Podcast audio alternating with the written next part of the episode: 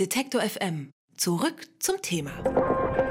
Herzlich willkommen bei Europas Mitte. Mein Name ist Lars Hendrik Setz. Ich bin an der letzten Station auf meiner Reise angekommen, nämlich in Tschechien.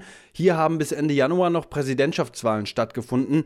Diese Wahlen sind bestimmt worden von Flucht, EU- und Nationalismusdebatten und von der Angst vor einer möglichen russischen Einflussnahme im Wahlkampf. Wie in anderen Ländern gab es nämlich auch hier Hinweise darauf, dass russische Trolls die Wahl beeinflusst haben. Der Unterschied ist allerdings, Tschechien galt lange als Grenze zwischen West und Ost, insbesondere in Zeiten des Kalten Krieges. Dass Russland hier Einfluss auf politische Debatten nehmen möchte, weckt in Tschechien also schlechte Erinnerungen. Ich will wissen, wie sieht die russische Einflussnahme in Tschechien aus? Um das herauszufinden, treffe ich Veronika Wischowa. Sie arbeitet für die Denkfabrik European Values. Dort ist sie Analystin für das Projekt Kremlin Watch. In our program called Kremlin Watch, uh, we started three years ago with fact checking because we realized there's a lot of disinformative stories, uh, especially on the internet.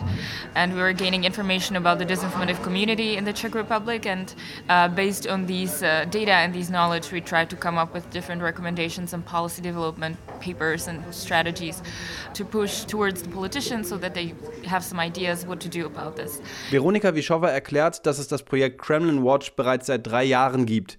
Am Anfang habe sie vor allem Fact-Checking betrieben, damals habe es mehr und mehr Desinformationsinhalte oder Fake News gegeben. Heute sammelt Kremlin Watch Informationen über die Fake News Community in Tschechien. Außerdem beraten sie Politiker im Umgang mit Desinformationsmedien, die zum Beispiel Einfluss auf die tschechische Politik nehmen wollen. Ich frage Veronika Wischowa, ob die Einflussnahme Russlands in Tschechien größer ist als in anderen Ländern. I'm not entirely sure it's bigger. It's definitely of a different character. I think people here have uh, much more history with, you know, being so close to the former Soviet Union. Uh, the security threat is much more perceptible for them because they're so close and also there are still people for example in the czech republic who have some kind of nostalgia towards these times so they might be a little bit more inclined to to be perceptive towards these disinformation campaigns or to feel like the inclination to the east is a, a good way to go. Veronika Wischowa glaubt nicht, dass der Einfluss wirklich größer ist, dafür aber anders. Viele Menschen würden sich an die Zeit in der Sowjetunion erinnern. Für sie sei eine mögliche Gefahr, die von Russland ausgeht, deswegen viel spürbarer. Andererseits gäbe es auch Menschen, die eine Art Nostalgie gegenüber Russland empfänden und deswegen für russische Fake News besonders empfänglich seien. Welche Ziele Russland mit seiner Einflussnahme verfolgt, erklärt mir Pavel Havlicek.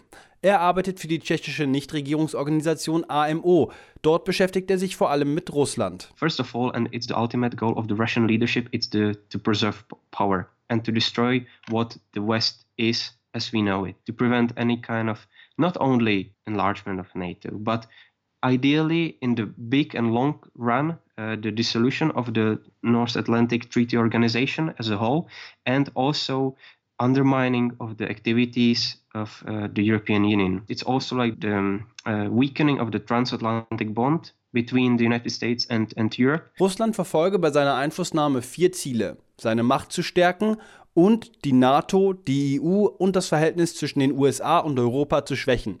Veronika Wischowa glaubt, dass Fake News dabei eine Methode sind. Darüber hinaus habe Russland in Tschechien einen großen politischen Verbündeten, den tschechischen Präsidenten Miloš Zeman. Er gilt als Vertrauter Putins und umgibt sich mit prorussischen Beratern. For example, in our presidential office, there are people surrounding our president who have uh, pretty clear uh, financial connections to Russian business, like uh, Mr. Nedley, who is an informal economic advisor of our president. Eine Schlüsselrolle spielt laut Veronika Wischowa dabei ein Berater und engster Vertrauter des Präsidenten Martin Nedley. Der soll in den 1990er Jahren als Geschäftsmann eng mit der russischen Elite zusammengearbeitet haben, unter anderem mit dem russischen Energiekonzern Lukoil. He used to be uh, head of uh, Czech branch of Russian Lukoil, an energy company. And when he was a few months ago uh, charged for selling oil from strategic reserves, Lukoil paid the whole fine for him so that he could stay in his position. And now he travels with our president to Moscow on state visits instead of uh, our ambassadors, for example. And he has a huge economic uh, informal influence and he lobbies for Russian business to get better deals in the Czech Republic. Martin Nettli ist 2016 zu einer Million Euro Strafe verurteilt worden, weil er Ölreserven des tschechischen Staates unrechtmäßig verkauft hat. Veronika Wischowa erklärt mir, dass das russische Unternehmen Lukoil diese Rechnung bezahlt habe, damit Nedley weiterhin als Berater des Präsidenten arbeiten könnte. Ich habe das nachrecherchiert und tatsächlich berichten auch viele andere Quellen davon. Die Einflussnahme gehe aber noch weiter, wie mir Pavel Havlicek erzählt. The Russian embassy is such a center supporting the Russian world uh, activities in, in the Czech Republic. So that's that's another separate category of problems related to the overnumbered uh, members of personnel. Obviously, most of them classified as diplomats, but uh, there are some estimates that between one third and one half of them are actually Russian spies and agents. Laut Havlicek gibt es Schätzungen, dass ein Drittel bis die Hälfte aller Angestellten der russischen Botschaft in Prag Spione seien. Für mich klingt das alles zu sehr nach Kalter Krieg, als dass ich das einfach glauben möchte. Deswegen recherchiere ich weiter und finde tatsächlich Artikel im Telegraph, bei Newsweek oder beim Observer und alle berichten von Schätzungen des tschechischen Geheimdienstes, die von einer hohen Anzahl russischer Spione ausgehen. Dagegen will Tschechien sich wehren. Mit Erfolg, glaubt Veronika Wischowa. There has been the Center Against Terrorism and Hybrid Threats established, which is exactly supposed to protect our internal security. And there are some individual journalists who are looking into these issues and who are trying to find out more about how these people around the president and even in the government or in the parliament work. But I think the public response hasn't been as strong as it should have been. Tschechien habe als Antwort auf die Einflussnahme das Zentrum gegen Terrorismus und digitale Bedrohung gegründet. Seit Januar 2017 arbeitet es als Teil des Innenministeriums an Strategien zur Abwehr von Einflussnahme durch andere Länder. Außerdem gäbe es in Tschechien viele Journalisten, die sich mit solchen Themen beschäftigen. Einen Protest in der Bevölkerung habe es allerdings bisher nicht gegeben. Damit die das Problem allerdings verstehe, brauche es vor allem mehr Bildung, glaubt Pavel Havlicek. We need to obviously work on our education, uh, on the media literacy, on critical thinking in the society, and these soft things that are also essential to deal with.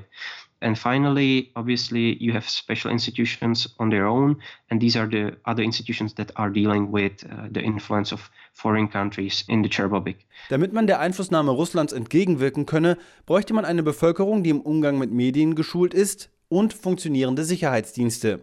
Für Veronika Wischowa ist das allerdings noch nicht genug. Für eine Lösung bräuchte es für sie auch eine gemeinsame Linie unter den politischen Lagern, und die könnte unterschiedlicher kaum sein. Das war es mit Europas Mitte für heute und die Podcast-Serie ist auch schon fast vorbei. Eine Folge gibt es noch nächste Woche. Dann geht es darum, wie sich die Zukunft der Visegrad-Staaten verändern könnte und wie vor allen Dingen junge Leute aktiv werden können, um die Visegrad-Staaten zu verändern. I'm not happy about seeing the same faces for the past 30 years around. I'm, honestly, I'm not. But I think that the young generation simply sees the world in a different ways and it will just go away somehow. So that's that's my take on it. That's the silver lining. Ihr könnt Europas Mitte folgen auf Spotify, Deezer, Apple Podcasts oder im Podcast Feed von Detektor FM. Da gibt es alle bisherigen Folgen zum Nachhören und natürlich bekommt ihr das dann auch mit, wenn dann noch eine Folge dazukommt. Und wenn ihr schon da seid bei Apple Podcasts, dann lasst gerne ein paar Sterne und Kommentare da. Das hilft uns natürlich. Und ihr könnt mir Kommentare oder Fragen senden an wischegrad.detektor.fm oder auf Twitter an Lars-Setz. Das war's von mir. Ich verabschiede mich. Bis zum nächsten Mal. Wer unser Angebot voranbringen möchte, hilft uns schon mit dem guten alten Weitersagen. Egal ob im Freundeskreis oder im sozialen Netzwerk Ihrer Wahl. Empfehlen Sie uns gern weiter.